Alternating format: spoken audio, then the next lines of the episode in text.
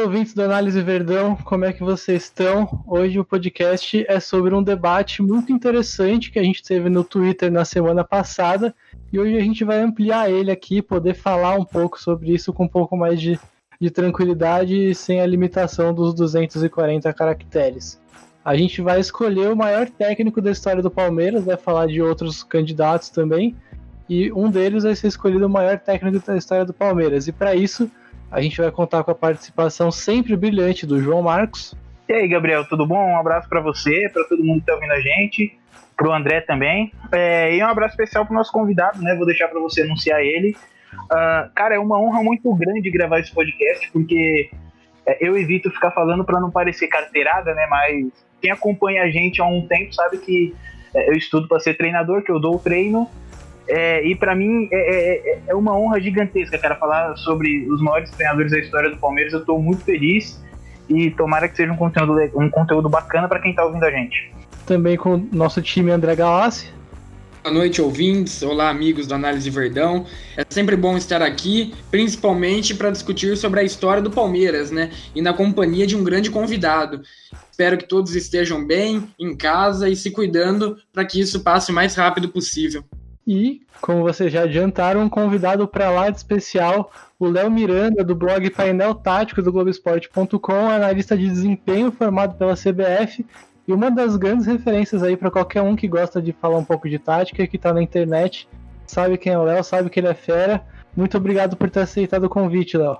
Obrigado, pessoal. Muito obrigado pelo convite. Demorou esse podcast, né? Já era uma ideia antiga já pontuou aqui minha chateação com o André Galassi, que não me seguia no Twitter. Vou guardar pro fim da vida. Tô brincando, que isso. Não me onde já se viu. Tô brincando, gente. Tô brincando.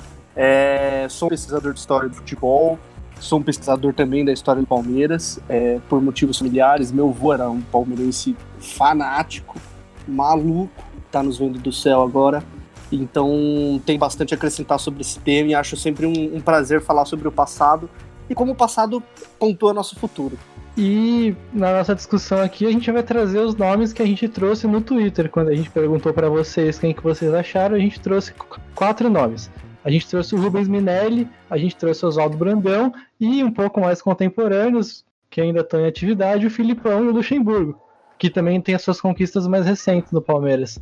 É, e, bom, o André, ele, quando a gente estava preparando o podcast, ele comentou que ele sabia bastante sobre o Brandão. E para a gente começar de algum lugar o nosso debate, André, você conhece um pouco, apresenta para a gente o, o Brandão, que você gosta bastante dele, que também é o mais antigo desses treinadores, já que a primeira passagem dele como treinador pelo Palmeiras foi em 1945. Sim, o Brandão, a história do Palmeiras está muito ligada ao Oswaldo Brandão. Ah, para quem não, não conhece muito, ele ainda teve uma passagem como jogador em, entre 1942 até 1945 e ele era reserva na equipe da arrancada heróica. E a última passagem dele foi apenas no, na década de 80. Então, entre 40 e 80, entre indas e vindas, Oswaldo Brandão sempre esteve presente na história do Palmeiras. Foi ele que ganhou título paulista de 1947, quebrando a hegemonia de São Paulo, que tinha Leônidas da Silva e um timaço.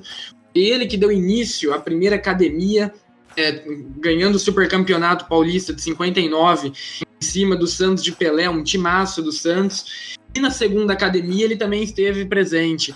Ele ganhou o Paulista de 74, para mim, um do, um das, uma das conquistas favoritas que eu tenho do Palmeiras é o Paulista de 74, deixando o Corinthians na fila por mais tempo, a torcida 100 mil corintianos e apenas 5 mil palmeirenses. E a, a torcida do, do, Palmeiras fez um show gritando zum, zum, zum é 21.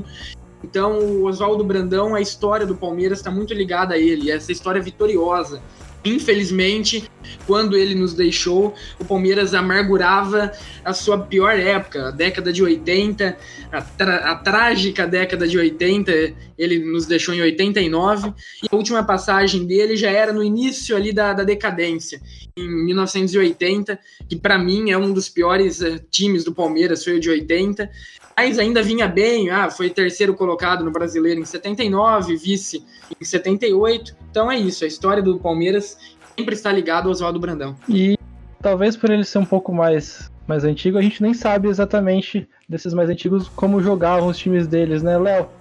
É, você, em seus textos, você já falou sobre é, a qualidade tática dos times do Brandão, como que ele jogava, como que era essa parte tática do Brandão, já que já que talvez por ele ser um pouco de um, tempo um pouco mais antigo, a gente não tenha tanto conhecimento sobre isso.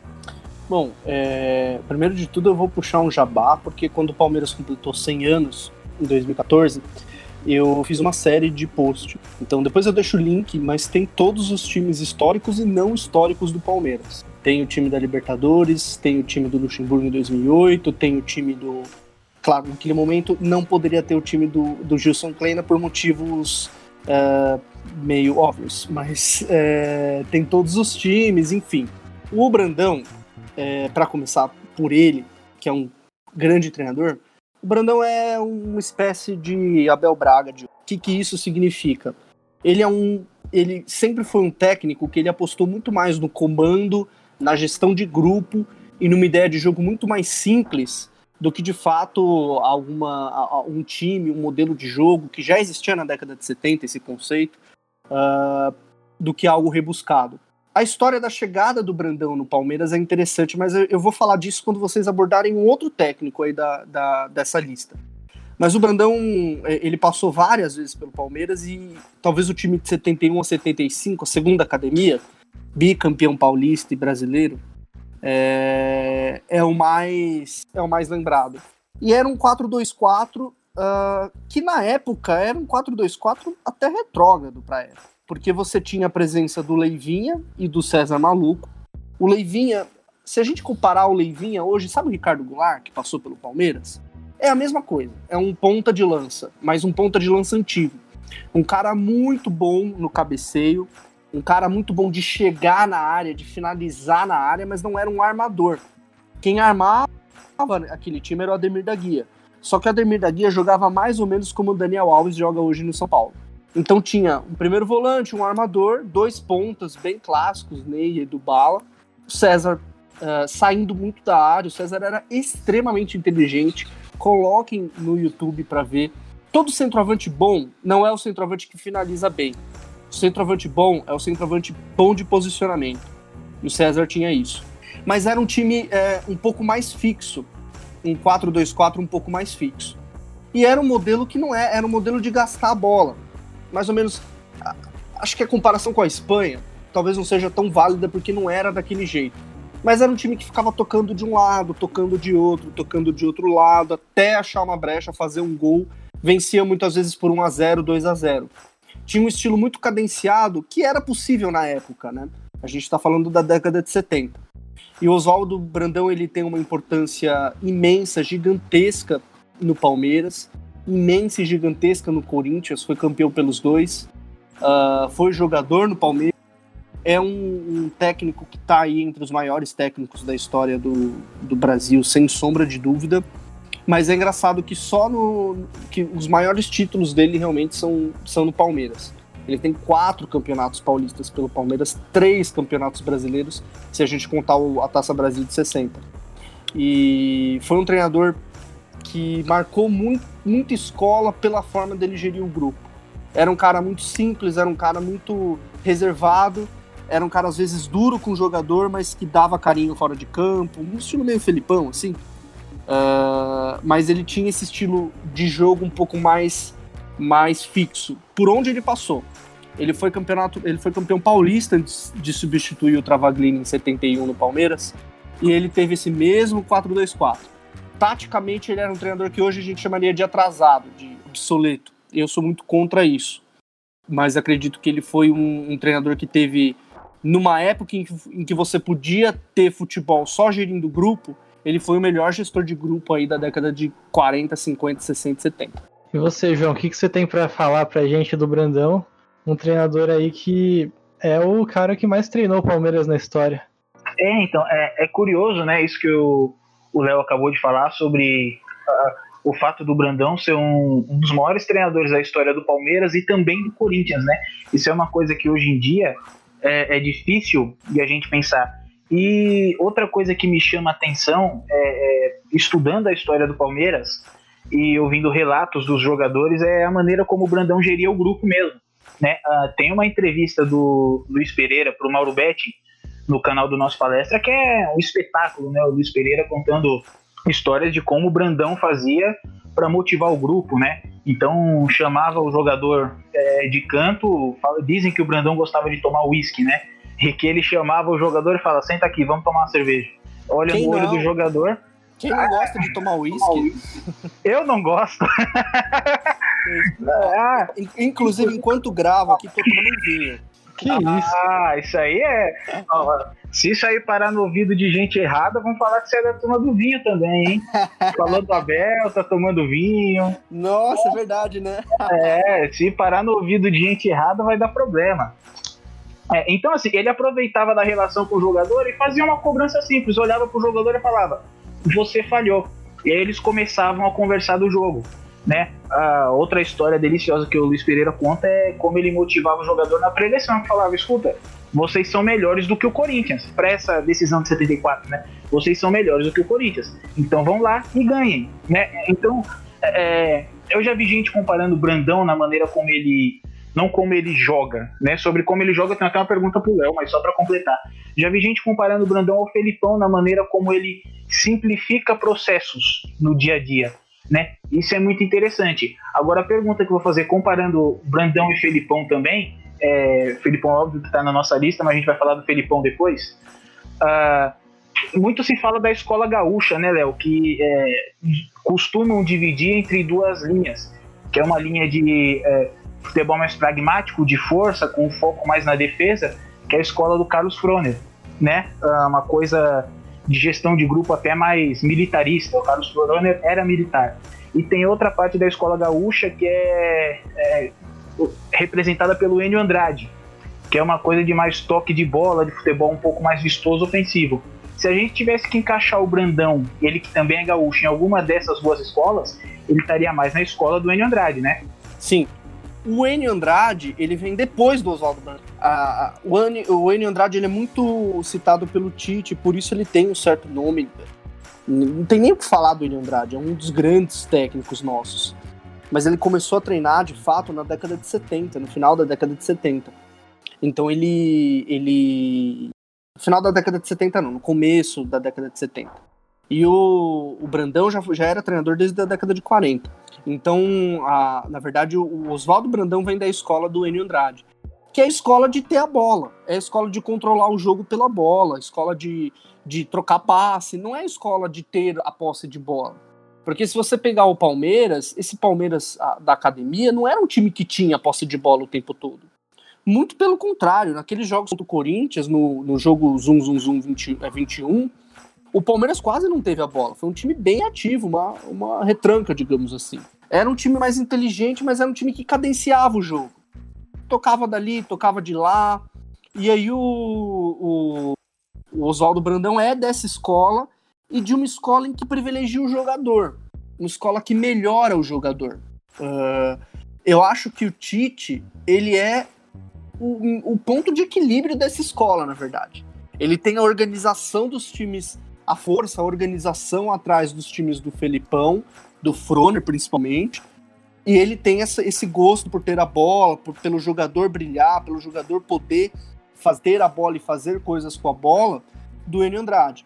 Mas o Oswaldo Brandão ele é bem dessa escola. Ele não é da mesma escola do Felipão, ele é, ele é dessa escola de ter a bola, mas uma escola que mais, como vocês falaram, que, que tomava uísque com o jogador, que, que dava liberdade para o jogador fazer o que ele queria. Até porque era outro período do futebol, né? É, e assim, só para complementar, é, Luiz Pereira também conta a história desse jogo de 74, que é, que é muito boa, né? De como o Brandão fez a escolha por escalar o, o Jair Gonçalves na lateral direita no lugar do Eurico, né? Porque o Adãozinho, é, que era o ponta do Corinthians, era como se fosse um falso ponta, ele corria para dentro. E como o Jair Gonçalves era zagueiro, ele podia acompanhar o Adãozinho por dentro e o Brandão tinha observado que o Luiz Pereira tinha facilidade para fazer coberturas, é, ultrapassando por trás do jogador. Então, no caso, o lateral direito ia correr para dentro, o Luiz Pereira faria cobertura no lado do campo, correndo por trás, né? Então, é, é esse enfoque mesmo de privilegiar o jogador, né? Ele, ele fez a leitura de como ele poderia marcar um jogador importante do adversário e que o Luiz Pereira poderia cobrir o lado do campo caso o, o Jair saísse da lateral para acompanhar o seu atacante, né? E é curioso isso. Sim, sim. Mas o Brandão, é... o Brandão tem uma história muito curiosa porque ele parece muito Roger e Renato. O sucesso dele parece muito o sucesso do Renato Gaúcho no Grêmio. E aí, quando vocês chegarem no nome, eu explico essa história, que é uma história bem legal. Só para pontuar, só uma coisinha que o João falou aí. O supercampeonato de 59, ele fez a mesma coisa, né? Ele trocou as posições do chinesinho com o Enio Andrade, passou o primeiro para meia e o, e o Enio Andrade para ponta, e essa mudança possibilitou uma flexibilidade no meio-campo que confundiu toda a marcação do Santos possibilitou a virada do Palmeiras, né? E o supercampeonato de 59, que acho que para todos nós é uma das grandes conquistas da, da história do Palmeiras.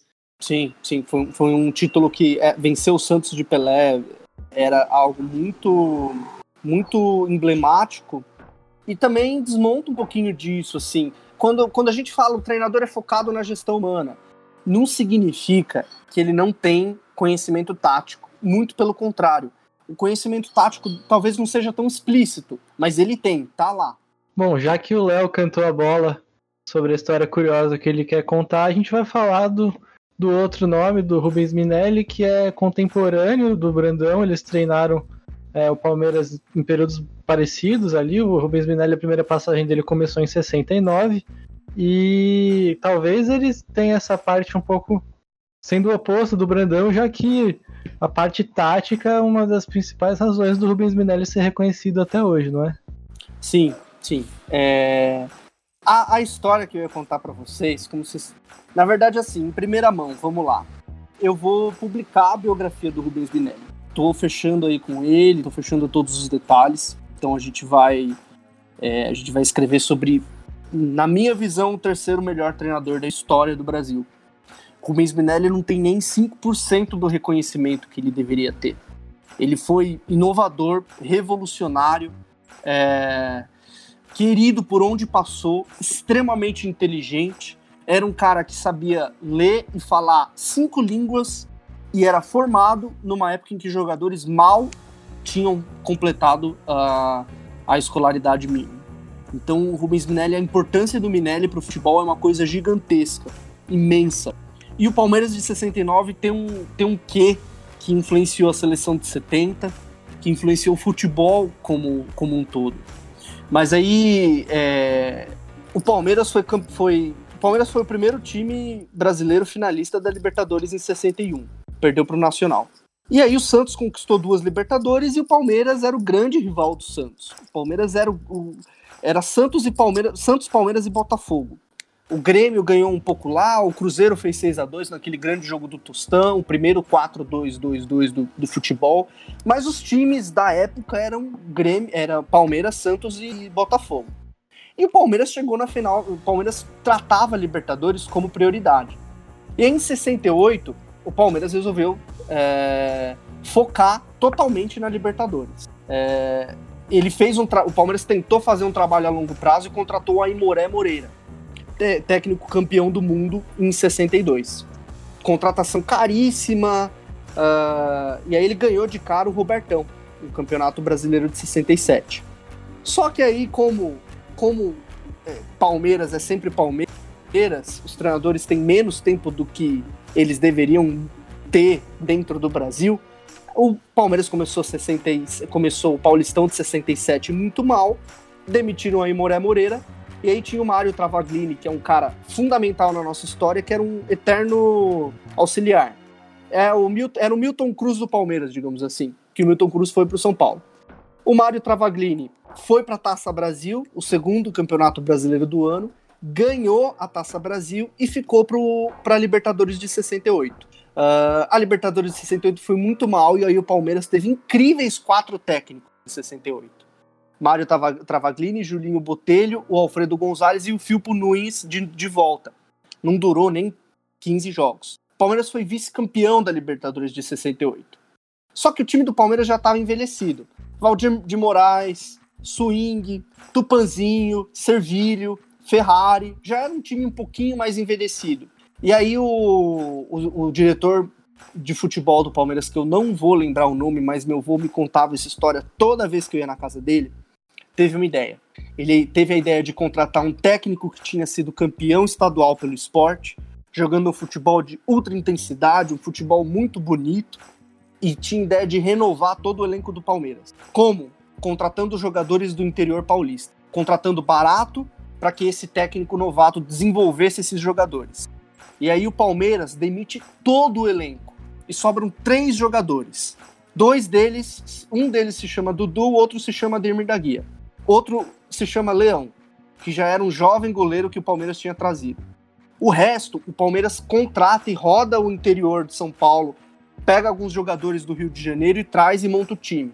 E o Rubens Minelli é escolhido para montar o time. O Rubens Minelli montou a segunda academia do Palmeiras.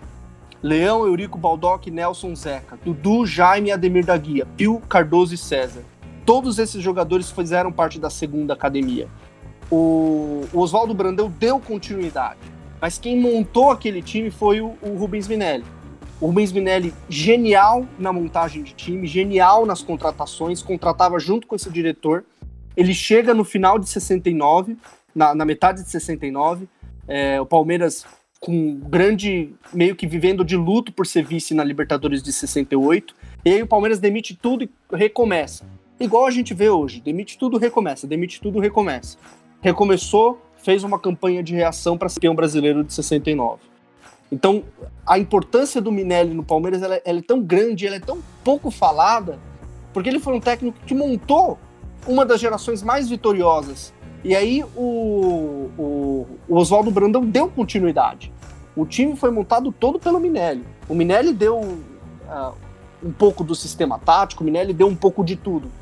Mas o Brandão, ele ajustou um pouquinho, o Minelli cobrava muito dos jogadores, tinha um jeito extremamente explosivo, às vezes saía no soco, o Brandão acalmou um pouquinho o clima, deixou o Ademir da Guia mais confortável. Tem uma questão tática também, que buscando nos jornais é, é muito legal de entender entre Minelli, Ademir, Ademir da Guia e o, e o Brandão. Bom, então antes da gente continuar, por favor, qual é essa questão? é, é curioso mas, inter... mas interajam. Cara, o Minelli foi um técnico à frente do tempo dele. Sempre, por onde ele passou. Tipo, o Minelli, se ele tivesse treinando em 2000, ele já teria mostrado o futebol de 2010. E o Minelli tinha uma ideia em 1969. Ele tinha uma ideia de fazer um tripé no meio-campo.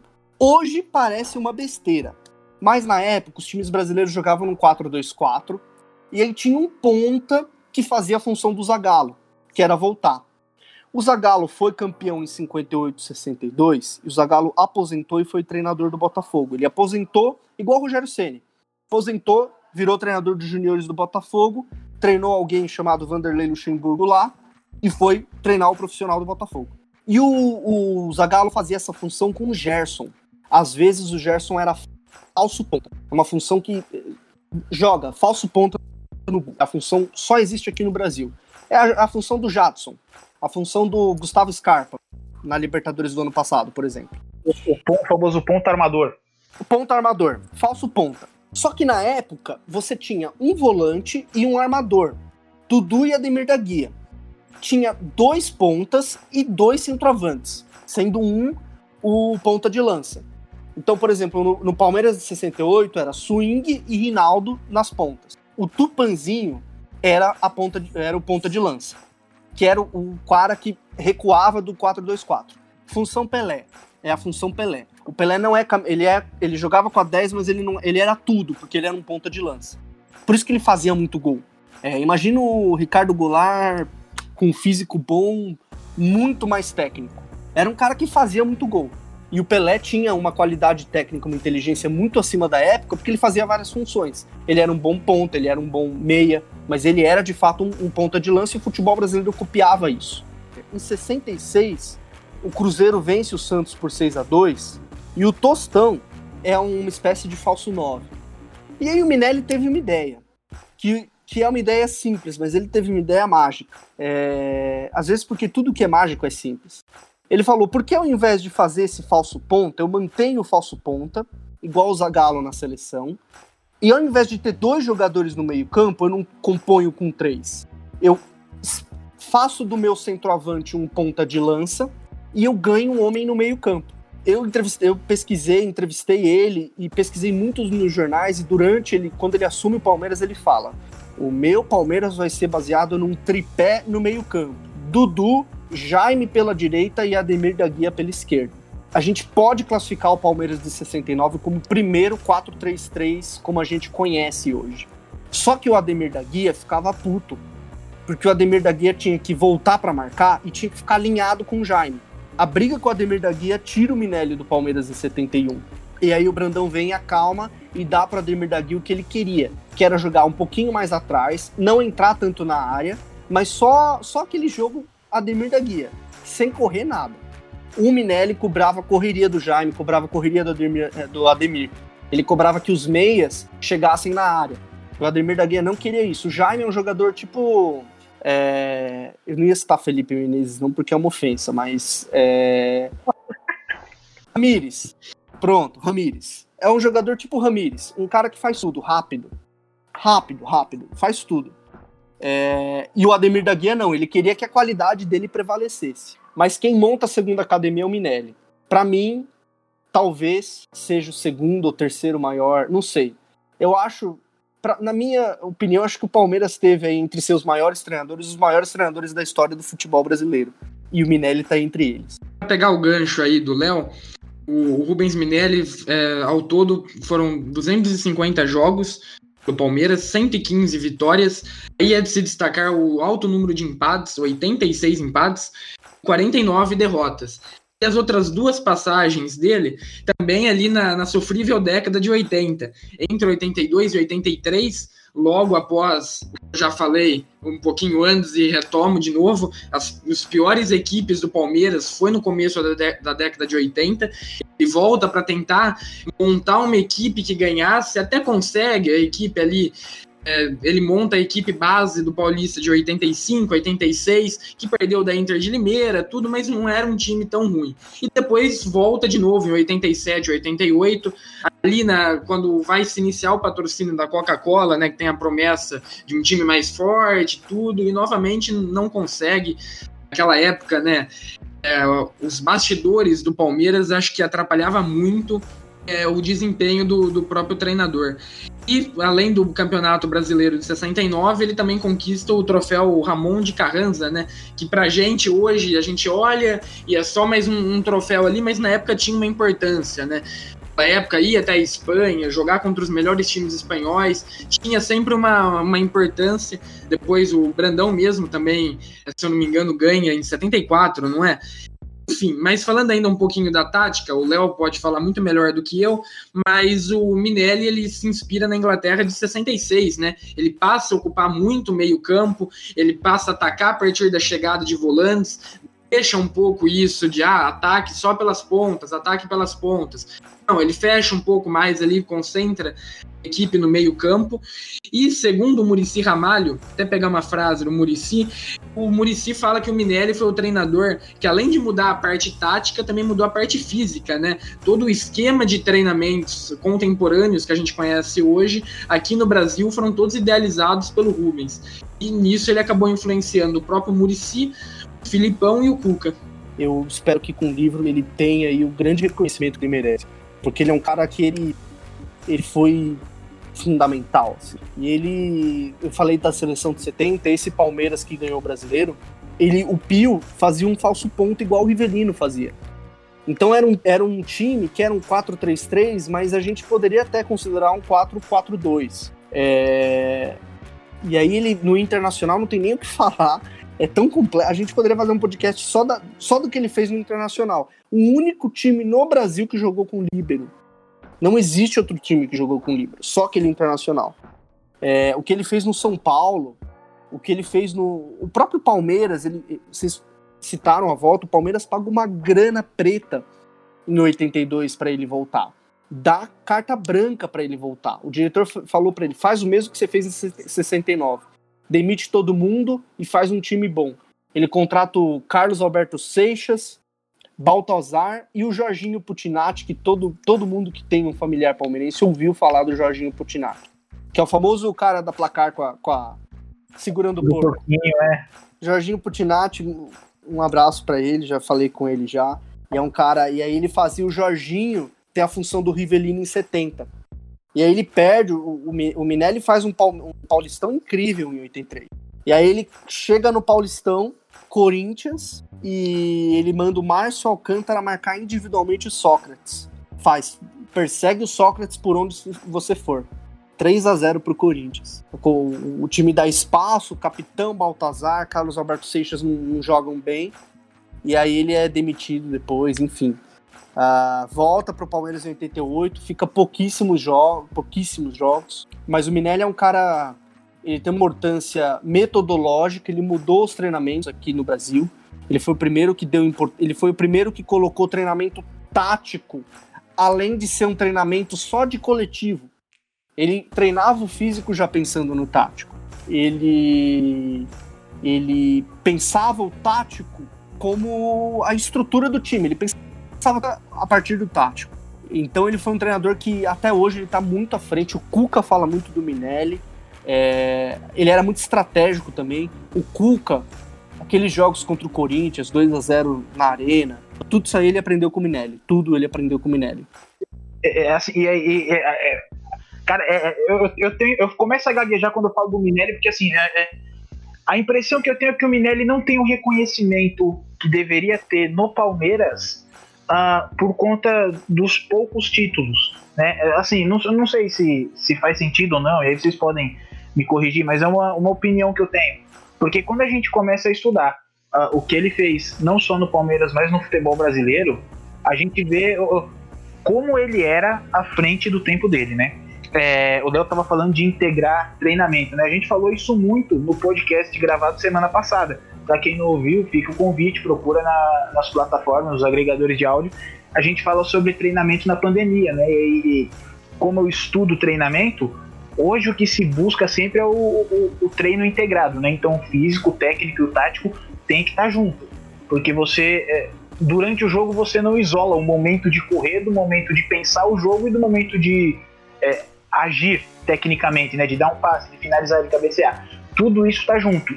É, e o Minelli ele já pensava mais ou menos dessa forma, né? No treinamento. Uh, uh, os times dele aplicavam conceitos que hoje são essenciais para um time que quer desempenhar um futebol competitivo, como pressão intensa na bola o tempo inteiro.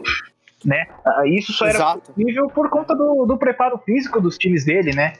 Uh, ele, ele, ele tem uma frase muito boa dele, ele fala assim, perguntavam, né, como, como, por que que você é bem sucedido, tanana, ele fala, eu mandava os caras, sem a bola, faz o que eu mando, com a bola, faz o que vocês sabem. Essa é a frase do Minelli. Então ele, ele como todo bom treinador brasileiro, e a gente tem mais dois aí que são expoentes é, ele era um cara que ele pensava o sistema para acoplar o talento. E aí os grandes times dele eram times que ele fazia o jogador entender o sistema. Palmeiras de 69, o Ademir da Guia jogou pra caralho. É, o, no Internacional, Batista, Carpegiani, Falcão. Falcão jogou pra caralho. Então ele fazia o jogador entender o sistema como o Cuca fazia, por exemplo, os jogadores dele entenderem o sistema em 2006 isso, é isso. E, e, e, tem outra coisa que, que me chama muita atenção quando eu leio sobre o Minelli, né? Que é a questão dos meias que chegam, que pisam na área, que quebram marcação, né? E aí eu queria até levantar um, um tema para discussão. É, eu não sei se também faz sentido isso que eu vou falar, tá? mas hoje se fala muito em gerar superioridade numérica no campo, tanto em aspecto é, na fase defensiva quanto na fase ofensiva. Né? Na região da bola, busca-se sempre, uh, na pior das hipóteses, a igualdade numérica e na melhor a superioridade numérica, nunca a inferioridade. E se a gente for pensar como era jogado o futebol da época, onde a marcação por zona não era uh, a forma mais difundida de marcar, né? era muito encaixe individual, né? então acompanhe o seu até o final. Uma maneira de quebrar essa marcação era com jogadores uh, infiltrando, certo? É, é quando ele pede para os meias para os volantes uh, invadirem a área do adversário, né, saírem de trás e se aproximarem da área para finalizar como elemento surpresa, né, uh, hoje é uma coisa muito natural ver o Bruno Henrique entrando na área para fazer gol. uh, mas nessa época não era normal isso, né? Era realmente uma coisa revolucionária e já tinha um pouco de tentar buscar superioridade numérica dentro daquilo que o jogo da época é, permitia. Ou tô errado, Exato. ou não no menor sentido. Faz sentido, não, não, faz? É, faz sentido, porque tenta imaginar, os times jogavam no 4-2-4. As linhas de defesa eram quatro, né? Dois laterais, dois zagueiros. O jogo era um grande embate individual. Não tinha ações coletivas, eram ações individuais. O zagueiro que tentava desarmar. Desculpa, é, é foi a, a, a, expressão que me faltou com é, embates individuais. É. é. É, é isso, o jogo era embate individual. Então, assim, o lateral apoiava, o ponto ia para a área. Uh, aí, às vezes, quando o ponta, quando o lateral apoiava, o volante vinha e pressionava o ponta. Mas não tinha, não tinha uma ideia por trás. O Minelli no Inter, eu fiz um texto quando o Minelli completou 90 anos, esse texto até hoje vem me falar desse texto, e que ele explica aquele Inter. E a lógica dele era justamente isso, ele queria inverter o, ele queria inverter o futebol da época. Todo mundo, todo mundo jogava no 4-3-3. Aí os dois pontas iam para a área, o centroavante esperava, o lateral vinha. Por que não jogar, por que não colocar um, um volante que era quase um atacante? O Menelli inventa o volante infiltrador. Ele teve uma passagem anterior no Palmeiras com um time de juniores. E ele dizia que os jogadores treinavam em, em X dias e aí ele colocou um dia a mais de treino. Né, que os jogadores não se alimentavam direito, então ele começou a colocar, ele começou a dar alimentação para os jogadores. Da maneira que a época permitia, o Minelli já pensava nesse tipo de coisa, né? Essa primeira passagem dele aí nas categorias de base, conhecia do mesmo ano da segunda passagem do Oswaldo, de, uh, Oswaldo Brandão, 1958. Imagina que dupla você tendo na sua equipe de juniores um cara fenomenal como o Rubens Minelli e no profissional o Oswaldo Brandão. Quero mais nada para mim, não. Não mais nada, não. ah, ótimo. Pra gente avançar um pouquinho aqui com o nosso papo, a gente comentou sobre o Minelli, um cara que gosta de povoar o meio, um cara que gosta de fazer pressão na bola, é, inclusive aqui fazer justiça. Eu acho que não só para mim, mas para o João, para o André também os textos do Léo sobre, sobre a história do futebol, sobre os, os caras que a gente está falando aqui foram dos principais objetos de estudo para a gente gravar esse podcast. Com certeza. E certeza. No texto sobre o Inter do Minelli, no texto sobre, no, dos 90 anos do Minelli, na verdade ele comenta sobre como o Falcão também era utilizado para pressionar lá em cima, para fazer essa marcação um pouco mais alta. E eu não sei, não sei o que, que vocês vão dizer, mas é tanto para gravar, para fazer os textos do análise retrô que a gente estava fazendo até pouco tempo, é, e para hoje mesmo, vendo lances, vendo jogos de 93, de 96 e até trazendo um pouco para o trabalho atual do Luxemburgo no Palmeiras. O Luxemburgo parece que também é um cara que, a sua maneira, claro, claro não copiando o Minelli, mas parece também ser um cara que gosta de concentrar jogador no meio. A gente, lembrando da final de 93 contra o Corinthians, por exemplo, com o Zinho, que era um meia mais pela esquerda, mas jogava muito centralizado. O Edilson, por exemplo, ele consegue cavar a expulsão do, do Marcel, se eu não me engano, eu esqueci o nome, ou do Henrique, na verdade, eu não lembro direito o nome do zagueiro, mas é, ele consegue cavar a expulsão de um zagueiro do Corinthians na final, ainda no primeiro tempo avançando pelo meio, Edmundo com, liber... com bastante liberdade, aparecendo em todas as faixas do campo. É, laterais muito fortes, deixando o corredor para os laterais, igual ele quer fazer com o Vinha agora, igual ele tenta trazer o Daniel Munhoz. Então, enfim, o time de 96 é a mesma coisa, com o Cafu muito forte pelo, pelo, pelo lado, o Júnior pelo outro, e de meia, Jalminha, Rivaldo sem um ponta mesmo, porque o Miller também jogava mais pelo meio. Então, é, Vamos trazer o papo um pouco agora para o Luxemburgo sobre, sobre tudo isso que eu falei, esses aspectos táticos que eu percebo. Não sei se vocês vão concordar comigo sobre o Luxemburgo. Fora o que ele sempre fala do drible, de troca de posição, um jogo que ele gosta muito de ser muito brasileiro. Seria ele o técnico mais brasileiro que a gente tem no futebol? É, isso aí. É, matou a charada. Eu fiz um texto é, quando Palmeiras e Vasco no passado, em que explicava um pouquinho essas duas escolas, né? que eu acho que são as escolas. Eu acho que Felipão e Luxemburgo são os técnicos que resumem Brasil, assim. São os dois maiores treinadores da história do Brasil, os que resumem. Tudo que a gente vê no futebol resume. É você jogar bonito ou você jogar feio e ganhar. Você jogar bonito e perder Libertadores como Luxemburgo ou jogar feio e ganhar Libertadores como Felipão. Você ganhar Paulista com grandes meias, interessante, ou você ter ficar aguentando aquele jogo direto do Felipão naqueles jogos pequenos que o time poderia jogar mais. Para mim, esses dois caras são, são resumem tudo que a gente sabe sobre o Brasil. É, são os extremos, né? E o Luxemburgo é um técnico que ele é um grande representante da escola brasileira. O Luxemburgo teve uma entrevista que, que ele fez em 2007. Eu tenho essa entrevista guardada. Ele falou, é, não lembro o que ele falou. Ele falou assim: o, o Tele foi mais vencedor, mas o Zagallo é o meu grande mentor no futebol. Ou assim, tudo que o Luxo aprende, ele aprende base quando o Zagallo treina ele na base. E o Luxemburgo ele é um treinador que ele é um treinador de tática individual. Os times dele nunca foram times de ter modelos de jogo rebuscados. Eu vi toda a campanha de 93, 94, 96, vi 2002, é, e ele não era um treinador que tem um modelo de jogo. Ele era um treinador que ele encaixava jogadores em determinadas funções, treinava algumas jogadas para esses jogadores e os times dele jogavam em altíssima velocidade. 96 era um 4-2-2-2, um quadrado no meio-campo, mas era basicamente um 4-3-3, porque o Djalminha era um meia, o Djalminha vinha buscar a bola, o Cafu e o Roberto Carlos avançavam, faziam cruzamentos, ficavam abertos. Quando um ia, o outro ficava. Daquela história do lateral apoiar ao mesmo tempo, não, era só um lateral que apoiava. Então os lados eram com os laterais. Flávio Conceição, que jogou muito, não outro que não precisa ter o reconhecimento. E Amaral fechavam, ou Sandro, Sandro Blum fechava. E aí o Djalminha era o cara que pensava o jogo. E o Rivaldo era atacante. O Rivaldo não era meia ele era o cara que chegava. Então o, rival, o Djalminha recuava, o Rivaldo esperava. O Djalminha soltava a bola, o Rivaldo chegava de surpresa. Com o Miller e o Luizão lá na. Então o Luxemburgo ele é, um, ele é um treinador que ele, no futebol brasileiro, ele foi quem melhor pensou funções para o jogador. Ele é o cara que pensou o Alex como meia total. Ele é o cara que transformou o Zinho em volante, por exemplo. Ele é o cara que, que pegava e que tinha sacadas muito grandes, além do. Nem vou falar do Rincon porque o Luxemburgo fala disso toda hora. Né? Nem, nem, nem vale a pena falar do, do, do famoso recuo do Rincon.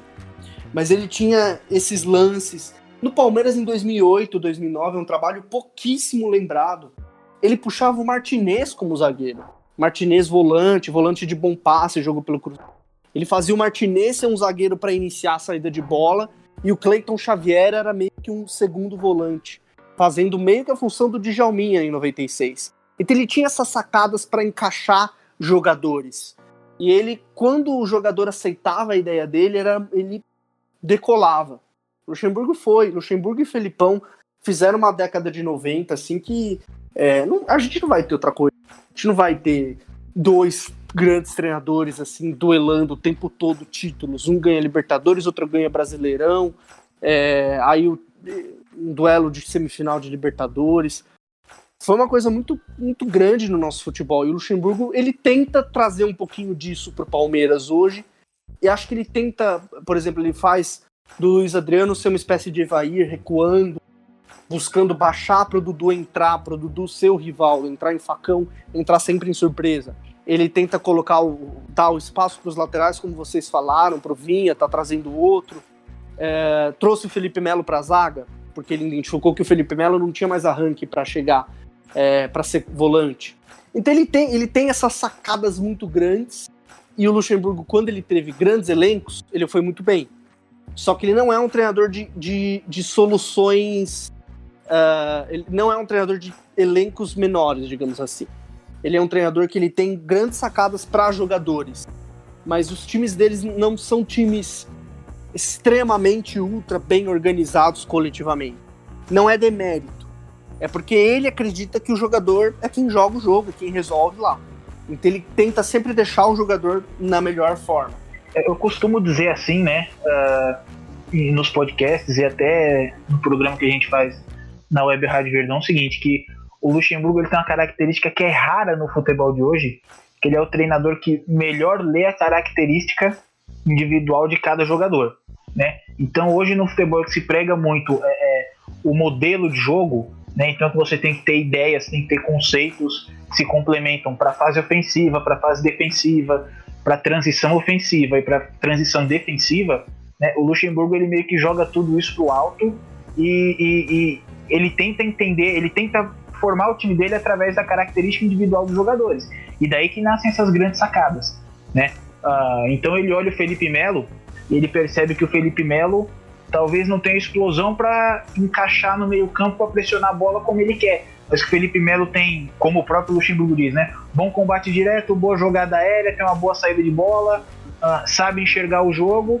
Então esse cara pode me servir como volante, né? E, e, de novo, como eu acho isso raro no futebol de hoje, eu acho isso fantástico, né? Eu acho que precisava ser mais enaltecido nessa característica do Luxemburgo. Como eu falou, ao invés da gente ficar falando se existe demérito ou mérito em determinadas qualidades de treinador, a gente pode olhar a beleza, né? Uh, que é cada trabalho, cada uh, uh, método, né? De, de treinar um time, de encarar um jogo de futebol. Acho fantástico isso e precisa ser enaltecido sempre, essa característica do Luxemburgo, porque, de novo, é rara. Nem todo treinador sabe ler a característica do jogador para extrair o máximo dele. E, e, o Luxemburgo, é, vocês falaram das trocas de posição, de pegar um jogador, olhar ele, o perfil individual e encaixar ele onde melhor pode render para a equipe. É, vocês não citaram um recente aí, que é o do Zé Rafael, né? A gente aqui no Análise, desde o começo. Pô, é verdade, verdade. Tá batendo verdade. bastante nessa tecla, que o Zé Rafael foi uma puta sacada colocar no meio-campo. É um jogador com características do meio-campo e nunca ninguém tinha visto isso. E o Lucha, em pouco tempo de trabalho, consegue tirar ele da ponta, que não vinha rendendo, ou quando ele jogava no Bahia é, como uma função de camisa 10, no Palmeiras não rendeu, e colocando ele ali numa função, vai, como se fosse um segundo volante, praticamente, que chega muito é, tá dando uma outra cara pro Zé Rafael. Eu mesmo, eu não gostava muito do futebol do Zé Rafael no Palmeiras, eu criticava muito, quem me acompanha aqui no análise sabe disso, e esse ano passei a admirar o futebol dele por conta de uma mudança que eu nunca imaginei, que o Zé Rafael se daria bem chegando por trás. E ainda o Léo citou aqui o Tele Santana, queria fazer só uma, uma menção honrosa ao Tele Santana no Palmeiras.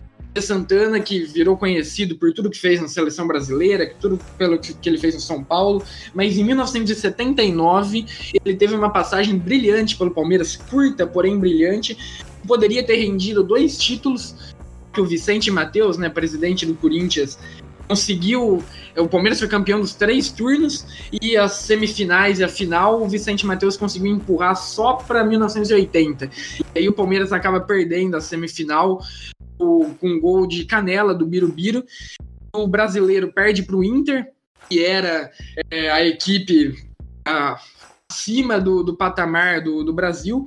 E tem um jogo dele contra o Flamengo no Maracanã, 4 a 1 é o jogo que cadencia ele, credencia ele para assumir a seleção brasileira, né? O Coutinho acaba de cair da, da seleção e o Tele assume e ganha tudo que ele. Não, não, chegou a ganhar, né? Mas impressionou toda essa admiração que a gente tem por ele, construída na melhor seleção brasileira de todos os tempos. Quando ele ganha de 4 a 1 do Flamengo, no dia seguinte tem até uma reportagem que virou muito simbólica da carreira Tele, que é Palmeiras baila e faz o Maracanã tremer. Então queria só fazer essa menção a um técnico que aqui no Palmeiras a gente nunca fala dele na história do Palmeiras, mas teve uma temporada que jogou um futebol muito coletivo, muito bonito taticamente de se assistir e que em meio à fila ali dos 16 anos, esse foi um dos poucos momentos bons da, daquela equipe. E só pra gente ter um pouco de número, o Lucha ele tem 371 jogos é, até agora, com 227 vitórias, 81 empates, 66 derrotas. São sete títulos também, quatro deles paulistas, os dois brasileiros e o Rio São Paulo. É, o Léo ele trouxe pra gente detalhes do time de 96 e no texto dele sobre esse time ele também traz uma função que talvez não seja uma função que a gente está vendo o Rivaldo fazer. Ele, ele coloca o Rivaldo como um box-to-box em 96, mais ou menos como comparando com o Renato Augusto fazia na seleção no Corinthians. Como é que foi isso? Como é que foi o Rivaldo nessa posição que a gente lembra dele mais como um meia, um cara que chegava no ataque em 2002 jogando bem próximo do Ronaldo, e, enfim, como é que era essa posição lá? Ele coloca o Rivaldo mais ou menos como um box, mas chegando muito ao ataque. Não era ele, o Rivaldo recebia a bola correndo. É, então ele, ele o Djalminha baixava para construir e aí o Rivaldo recuava e, e aí tinha uma troca ofensiva. Os times do Luxemburgo adoram essas trocas. ele tentou fazer isso com o Gabriel Veron. Lembra quando o Gabriel Veron estava fechando o meio campo? É, meio como volante até. Uhum. É, mas o, o Rivaldo era um cara que ele às vezes ia de área a área, ele chegava muito no ataque. Então ele recebia a bola com o Miller e o Luizão na frente dele, o Djalminha mais recuado, às vezes um lateral no, no alto, e a ideia era atrair, o Djalminha atrair a marcação, o Rivaldo começava a correr recebia a bola em profundidade. O Luxemburgo é um treinador que usa muito isso, essa profundidade. Mas como que vocês têm visto esse início de trabalho dele? Eu acho que é um início bom. É um início bom. Só que eu acho que o time vai. O time precisa de mais conteúdo para alguns jogos. É um início bom, sim, é um início interessante. É um novo elenco, não é um elenco do ano passado, nem como 2018. Mas eu acho que o Luxemburgo vai focar muito na Libertadores. É... Todo mundo sabe que o Palmeiras é obcecado por uma outra Libertadores. E o Luxemburgo nunca ganhou. Eu tenho eu fiz uma análise de todos os times do Luxemburgo na Libertadores. E é um campeonato que ele é aficionado por ganhar. Então eu acho que ele vai focar muito no mata-mata. Então no brasileiro a gente vai ver aquele time que ganha, perde, ganha, perde, ganha, perde. Talvez, o talvez ele esteja direcionando o trabalho dele mesmo para ganhar a Libertadores. Tem, tem um detalhe que, que eu gosto do trabalho do Luxemburgo, né, desse início, e a gente já falou bastante, né, apesar do trabalho estar no início, que é a tentativa dele de jogar com os quatro atacantes que não necessariamente quer dizer que é um 4-2-4, né? Uh, uh, os jogadores vão ocupar espaço e a ideia é que o Palmeiras tente atacar ocupando espaço. Eu concordo totalmente com o que o Léo disse, né? Às vezes ainda falta um pouco de conteúdo para o time encaixar para chegar naquilo que o torcedor espera que o próprio treinador espera, né? Mas assim, o fato de o Luxemburgo é, ter esse tipo de ideia, o Luxemburgo ele chega no Palmeiras pressionado por todos esses fatores. Tem gente que persegue o Luxemburgo, né, que tem muito espaço na mídia, não deveria ter, e persegue o Luxemburgo. Né, a, a torcida, uma parte da torcida meio que torceu o nariz quando contratou o Luxemburgo, justamente porque o presidente Maurício Gagliotti vem com um discurso forte na demissão do Mano Menezes de que vai mudar, de que o futebol está exigindo outro tipo de coisa, de que o Palmeiras vai acompanhar as mudanças e trazer um treinador que é, a última passagem pelo Palmeiras foi em 2000, terminou em 2009, né? Está voltando 10 anos no tempo. A torcida fala, pô, que mudança é essa? Né? Então o Luxemburgo chega pressionado e o fato dele ter personalidade, de confiar na capacidade, no conhecimento dele, para fazer uma alteração dessa, colocar um time com quatro atacantes, eu acho isso muito positivo e eu acho o sistema promissor. Acho que os jogadores Palmeiras tem podem oferecer um bom futebol é, é, dentro desse sistema, dessa proposta do Luxemburgo, né? Uh, é, mas é aquela velha história, né? Tem que ter um pouquinho de paciência também, porque nada se faz do dia pra noite, e agora mais ainda com essa pausa forçada, né? Eu sigo o raciocínio de vocês. Acho que é um início promissor, sim, e teve muitas mudanças, né? É, não tinha nenhum jogador das categorias de base efetivamente no profissional numa mudança de uma temporada para outra, já um terço do elenco é da, das categorias de base. E o Luxemburgo é o cara certo para trabalhar com garotos. Luxemburgo, com é, o título de 93 dele no Paulista, a gente vê muito esse trabalho que ele fez com jogadores que ainda não tinham tido uma grande decisão na carreira. O Edilson fala muito disso. O Luxemburgo pega uma galera que ainda não tinha tanta experiência e põe a mão na cabeça, tranquiliza e uh, isso enche o, o time, é, motiva o time. Motivar é a palavra acho que mais ideal para a gente usar agora. E eu acho que ele pode fazer muito isso com, com esse elenco que está na mão dele.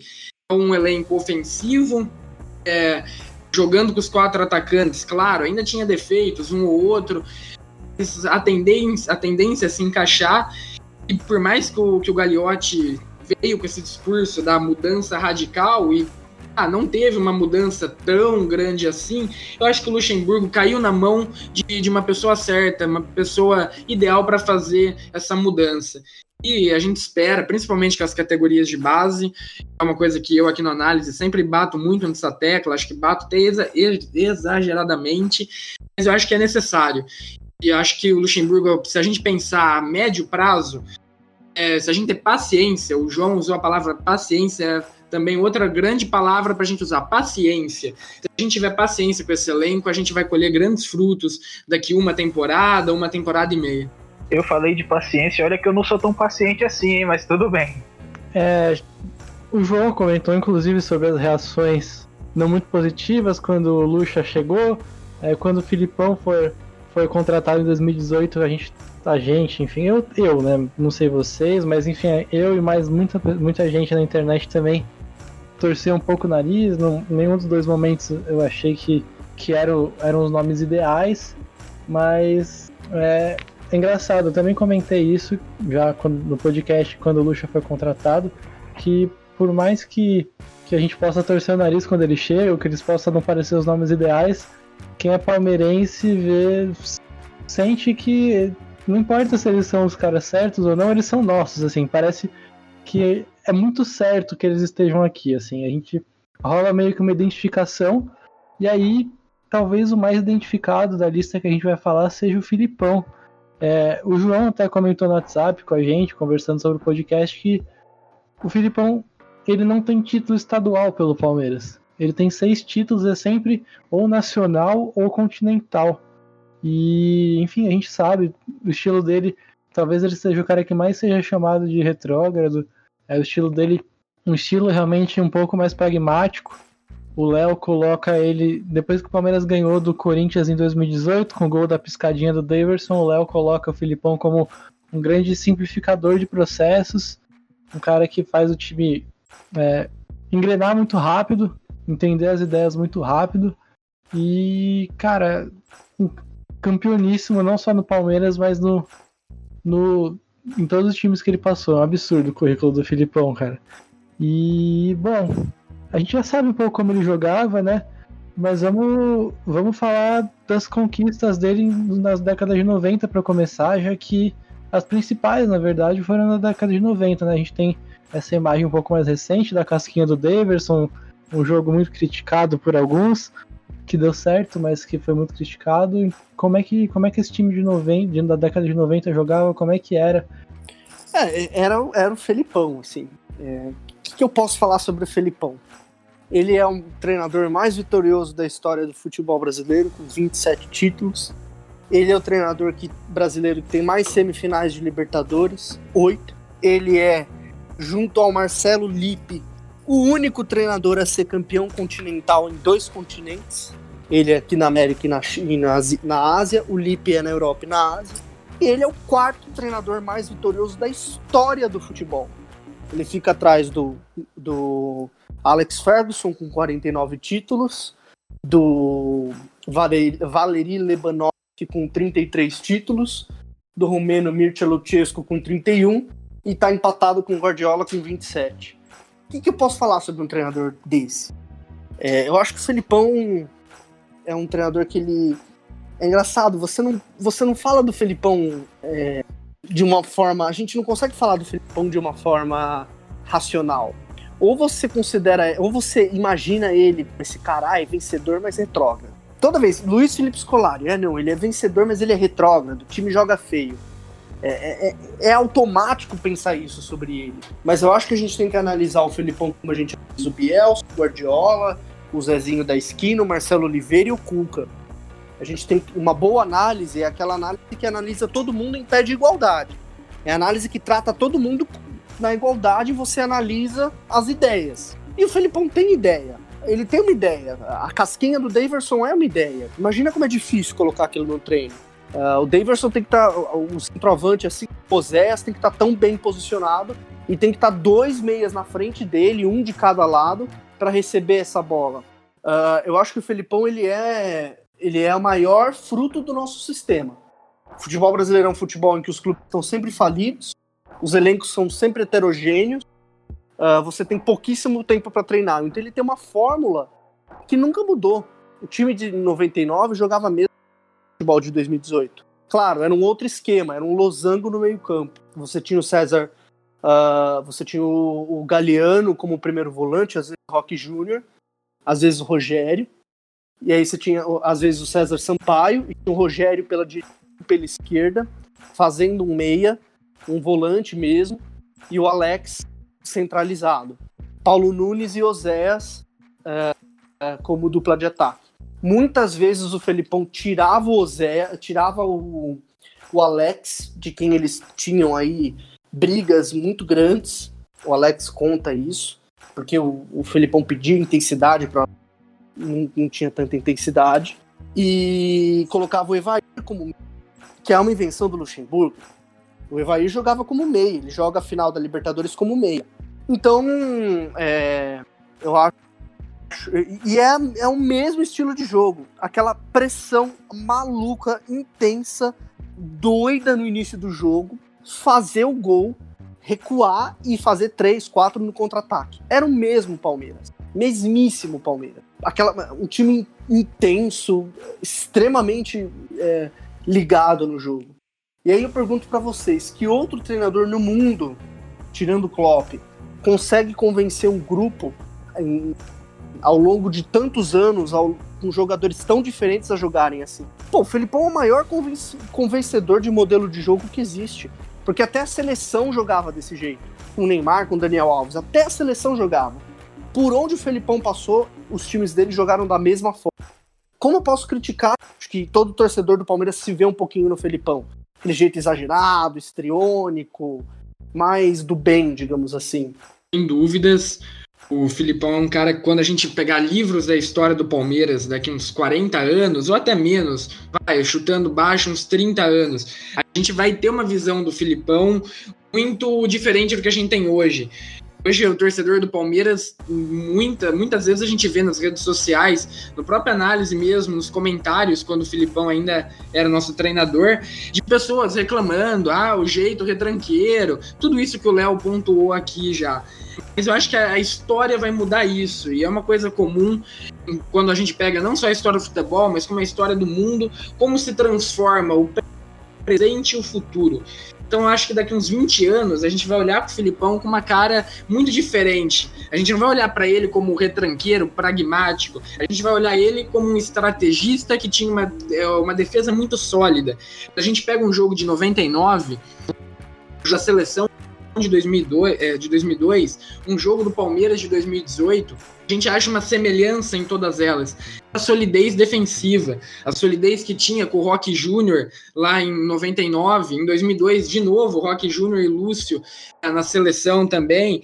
Em 2018, o Luan e o Gomes ficaram 900 minutos dupla sem tomar um gol. Então, é uma coisa que ah, a gente olha hoje, pensar, ah, é pragmático, quer se retrancar, mas não, é uma estratégia. A gente não pode abrir mão disso e, e ser negacionista. Não, não, o Filipão abre a mão do jogo, jamais. O Filipão tem um jeito de jogar característico, que se vê um pouco já da escola gaúcha, né? E a escola gaúcha já puxa um pouco da Argentina e a gente vai construindo essa linha que é a de solidez defensiva. A gente precisa exaltar sempre isso. Mas no, eu no queria entender essa retranca. Algum torcedor palmeirense reclamou de retranca quando o Palmeiras venceu o Morumbi? Ele, tirando um jejum de 18 anos? Não. Algum torcedor palmeirense reclamou de retranca na, na, campanha do Campeonato Brasileiro de 2018? Não. Algum torcedor reclamou de retranca na Copa? É engraçado, porque o torcedor reclama tanto que ele quer um futebol bonito, um futebol ofensivo, seleção de 82. Só que o torcedor dá tempo para isso acontecer. A gente chega, posse de bola. Se você pegar talvez os números, o Eduardo Batista é o técnico que mais teve posse de bola. O torcedor reclamava do mesmo jeito, não tá vencendo. Eu acho que o futebol é uma eterna contradição. E é uma eterna contradição entre o Felipão e o Luxemburgo ou você é Felipão ou você é Luxemburgo. São, são sempre tensões. E, e o, Lux, o Felipão ele, ele suscita essas tensões como ninguém. Assim. É um treinador que sabe muito bem usar essas tensões também para ele. Ele adora ser criticado pela imprensa. Porque quando ele é criticado pela imprensa, ninguém dá um pouquinho o olho no trabalho dele, ele tem um pouquinho mais de paz para trabalhar. É, é, eu, eu confesso que eu queria ser tão otimista assim quanto o André é, né, é, em como a comunidade do futebol, os torcedores e a imprensa vão enxergar o futebol no futuro. Né? Eu juro que eu queria ser é, otimista desse jeito, mas eu não sou. Uh, e aí eu vou encaixar nisso que o Léo acabou de falar, né? O torcedor reclamava no momento é, que estava ganhando, quando retrancava e estava ganhando, não reclamava. E assim, é, a gente vai falar sobre, sobre o que talvez tenha desandado no trabalho do Felipão no campeonato de 2019, né? Uh, mas eu tenho uma impressão de que a, a, torcida se deixou influenciar por aquilo que vinha de fora, né? Uh, então comentaristas que nunca pisaram em um campo de futebol para ver um treino, uh, que não assiste jogo, é, que é raivoso, né? Que leva questões pessoal, pessoais pro trabalho, repetindo o bordão. Então é pífio, pragmático, patético, é, sem dar um argumento técnico e tático para criticar o trabalho. E de tanta pressão que esses personagens da mídia fizeram, acredito que a torcida embarcou um pouco nisso. Né? É uma impressão que eu tenho, tá? Uh, mas assim, eu sou suspeito para falar do Felipão. É, estudo treinamento, estudo para ser treinador. Uh, uh, Felipão é claramente uma das minhas referências. E referência não quer dizer que a gente gosta de tudo que o cara faz, né? As ideias que o Felipão apresenta no campo, é, eu não gosto de todas mas o Felipão ele tem muitos, muitos méritos. Então tem muito trabalho de campo uh, do Felipão, sim, a gente precisa enaltecer isso. E trazendo um pouco os números dele, é, a gente já falou dos títulos, são seis títulos, duas Copas do Brasil, 98 e 2012, uma Mercosul em 98, um Rio São Paulo de 2000 e aí a Libertadores de 99 com o Brasileiro de 2018. É, são 485 jogos, só o Brandão que a gente falou no começo é, treinou o Palmeiras mais que ele, só o Brandão ganhou mais jogos que ele. E nessa máquina de moer técnico que a gente viu hoje, que o Palmeiras é desde sempre, o Filipão durou mais de um ano em todas as três passagens dele, entre 97 e 2000, 2010, 2012, 2018 e 2019. Então a gente vê, cara, como ele tem trabalhos incríveis, foi campeão em todas, é o maior vencedor da história do futebol brasileiro. E tem títulos inéditos, né? desculpa, e títulos inéditos pelo Palmeiras. A Copa do Brasil era inédita, a Libertadores inédita. Tudo bem que a Mercosul foi um, um negocinho ali na virada do, do milênio, mas era um título inédito. Né? E não é fácil você conquistar esse tipo de título num clube de massa com tanta pressão como o Palmeiras. E, bom, foi até extremamente surpreendente também a maneira com que o Palmeiras voltou da Copa América em 2019. Pra gente, antes da gente falar logo o ranking, é, rapidinho, vamos passar por essa parte que acho que é difícil de explicar, né? Essa queda do Palmeiras na Copa, depois da Copa América de 2019, que acarretou na derrota, do, na caída do Filipão, sendo que ele estava em primeiro no brasileiro, estava invicto, tinha passado uma sequência absurda de jogos sem tomar gol. E depois ele voltou da Copa América e não ganhou mais no Campeonato Brasileiro nenhum jogo. Ah, o Felipão, é, é, essa queda é explicada. O Felipão é um treinador muito emocional e os times dele têm um componente muito emocional. Ele controla o jogo com um gol no início. Aconteceu no Palmeiras a mesma coisa que aconteceu no 7 a 1 Mesma coisa. O Palmeiras perdia o controle do jogo. Então era um time que insistia, tinha aquela pressão. Insistia uma, insistia duas, insistia três. Lembra o jogo contra o Grêmio no Pacaembu? O Palmeiras amassa o Grêmio, faz o gol, amassa o Grêmio, assim, nos 10 primeiros minutos. Leva dois gols em bobeiras e desmorona. Faz um primeiro tempo medonho, assim. Então, esse componente emocional, se tá muito bem, o time do Felipão amassa quem vier pela frente. Se tá muito mal, o time do Felipão não funciona. Ele precisa ter esse gol no início, controlar esse jogo, ter esse poder de reação. Não é um time de controlar jogo pela posse de bola, não é um time de, de ter de estar tá sempre com o jogo na mão. Ou ele vai muito para cima e faz aquela pressão, como aquele jogo contra o Godoy Cruz, em que ele faz três gols, um segundo tempo arrasador, mas muito ruim antes do primeiro gol do Borja, ou ele, ou ele, ou ele perde feio e leva muitos gols e o time é, perde o controle do jogo, como foi com o 7 a 1 como foi com o 6 a 0 do Curitiba em 2011 e por aí vai. É, componente emocional, essa intensidade que, o, que os times do Felipão têm, é algo que eu acho que só tem no Felipão, assim não tem outro treinador que tenha, tenha essa característica tão marcante de, de precisar desse gol no início, de ter esse pivô funcionando muito bem, esse pivô ofensivo o tempo todo. É, acho que não tem. Só, só o Felipão tem essa característica, característica muito marcante. Ele sente o jogo, né? Ele tá sempre é, pegando fogo no jogo, reclamando e tenta agitar a torcida. É, é, é assim, eu, já, eu falei da questão que eu acho que o extracampo é, atrapalhou muito, influenciou muito a torcida, principalmente a cobrar o time. É, acho que vale lembrar a eliminação na Copa do Brasil, é, da maneira que foi, é, é tendo sido amassado pelo Internacional, né, o segundo jogo, e o Felipão sai da coletiva falando ninguém morreu. A torcida. É engraçado algumas coisas, né? A torcida pega no pé quando o Felipão diz que ninguém morreu por conta de é, ser eliminado em uma das três competições que faltavam. E alguns meses depois, o Mano Menezes é, vai em coletiva e debocha é, da atitude dele em campo, né? Dando uma bronca no Gustavo Scarpa e diz que gesticula muito porque faz parte do horóscopo dele, né? Como algumas coisas irritam a torcida e outras coisas não irritam. Fiquei muito irritado quando o Mano Menezes falou isso. Acho que devia ser fortemente cobrado. Enfim, então acho que isso atrapalhou um pouco em 2019. É, o Felipão deu uma entrevista recentemente dizendo que uh, o Davidson parou de render aquilo que a equipe precisava e que por isso o time teve uma queda muito grande. Né? Uh, acho que faz sentido. Né? Como o Léo falou, o componente emocional está muito presente nos times do Felipão, sempre tiveram. e é, é um modelo de jogo tão peculiar que precisa que o jogador esteja atento o tempo inteiro, né? Porque joga com encaixe individual, com perseguição do jogador. Então, se você erra meio segundo o tempo de você explodir para pressionar o jogador adversário, já era, desmonta toda a defesa. Né? Então, também teve aspecto de jogo também. Acho que foi um pouco de cada coisa. É, é um modelo de jogo que não permite muito erro. É, o elenco precisa estar concentrado, precisa estar focado. E veio no momento de muita é, muitos jogos no retorno da Copa América, né? Vamos lembrar, teve clássico com São Paulo, teve os dois jogos é, de Copa do Brasil, jogo de Libertadores, né? Foi um período muito forte, talvez os jogadores não tenham dado conta no emocional que é tão necessário para os times do Felipão. E deu uma diminuída no ritmo, né?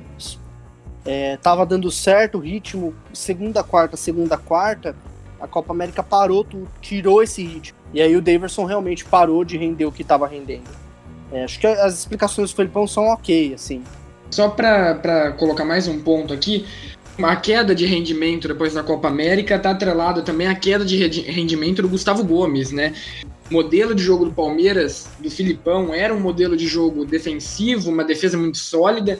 E o Gustavo Gomes, acho que depois daquele pênalti que ele perde contra o Brasil, o psicológico dele realmente voltou meio abalado, meio não, voltou muito abalado, e isso acaba quebrando um pouco o ritmo já do time quebrado, com o Daverson parando de render.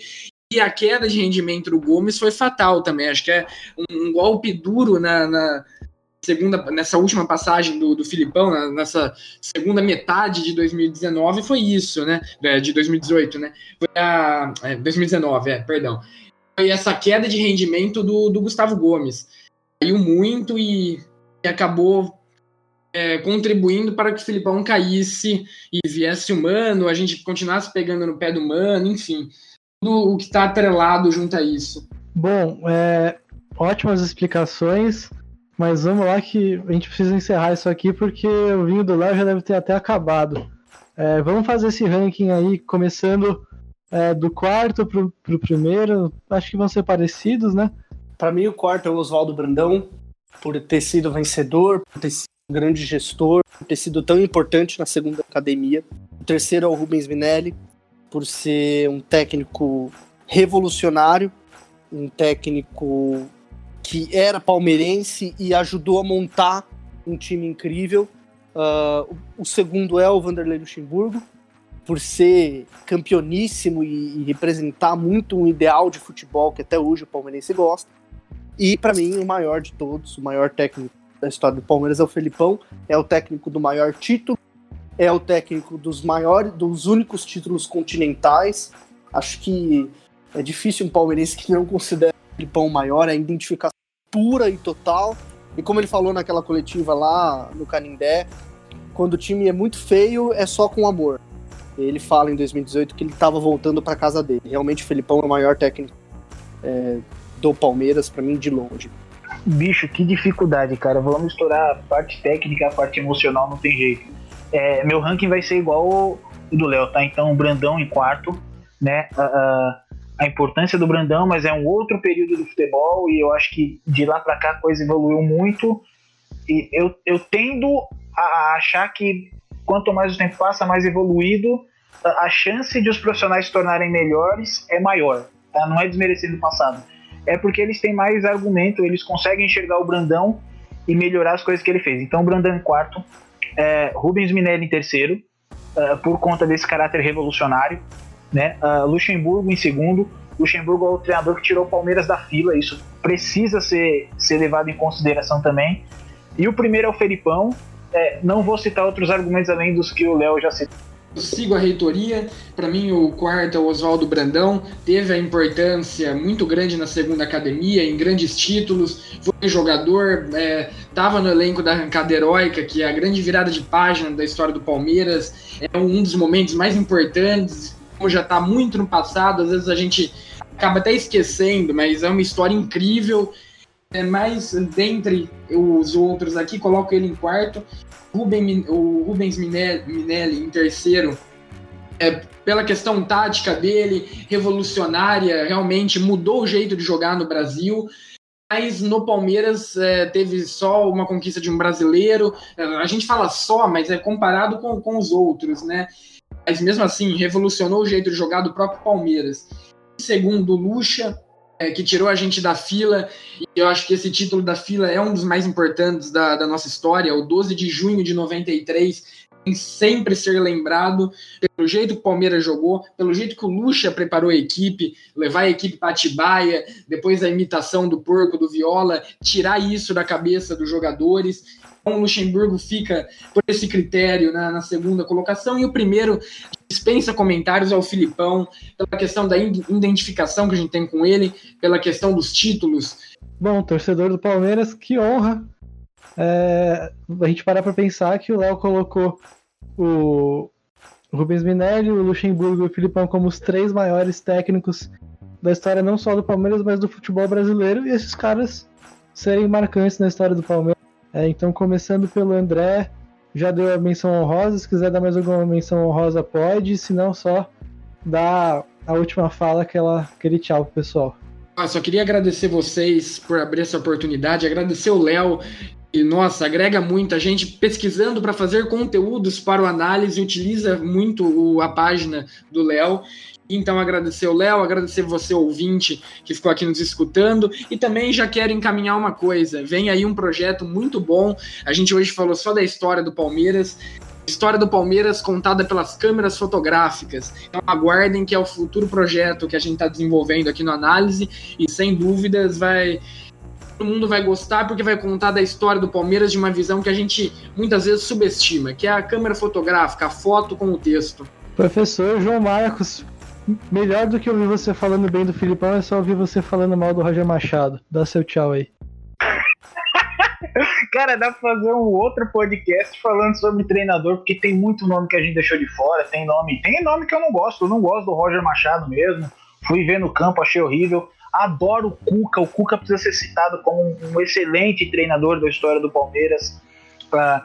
Enfim, eu não quero me alongar muito. Eu só queria dizer que é, é, é, é, muito prazeroso, foi muito prazeroso gravar esse podcast, falar sobre uma coisa que eu estudo, uh, que é a profissão que eu quero seguir, e sobre o meu time do coração, e poder reverenciar grandes treinadores, não só da história do Palmeiras, mas da história do futebol. É, gravar com o Léo, queria agradecer o Léo. Léo, é, quando, ah, como eu posso falar isso, gente? É difícil. Ah, seus textos são referência para muita gente, para mim também. Gosto muito do seu trabalho. Então, é uma honra muito grande ter gravado com você.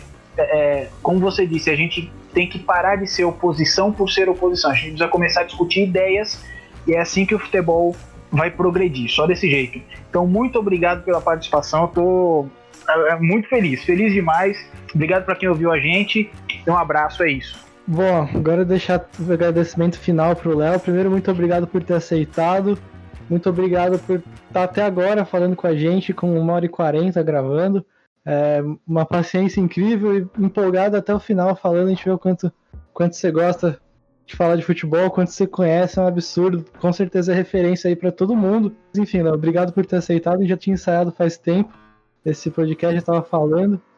E, enfim, dá seu tchau aí para fazer o seu jabá, não só para o livro do Rubens, não só para o painel tático, mas, se eu não me engano, você estava escrevendo outro livro também, não era isso? Tô. É... Primeiro, assim, queria agradecer vocês. É... É, é um... eu tenho.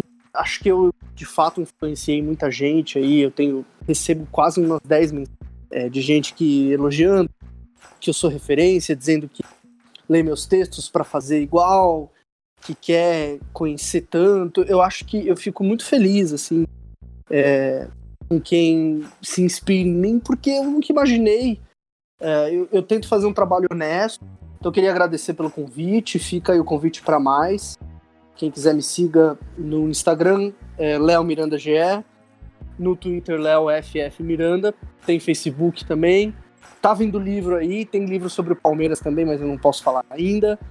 É, e queria dizer para vocês que sigam, o projeto de vocês é muito legal, assim como tantos outros. Fico sempre leio, sempre vejo. Uh, e a gente, a gente vai trocando figurinha. Um abraço para quem está ouvindo, se vocês chegaram até aqui.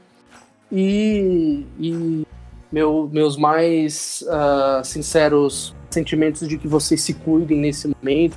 Vai passar e a gente vai ver o futebol de, de volta. Obrigadão, gente. Um grande abraço. É isso, então. Obrigado, Léo. Obrigado, João. Obrigado, André. Obrigado a todos que assistiram até aqui. Se cuidem muito. Um abraço a todos. Até a próxima.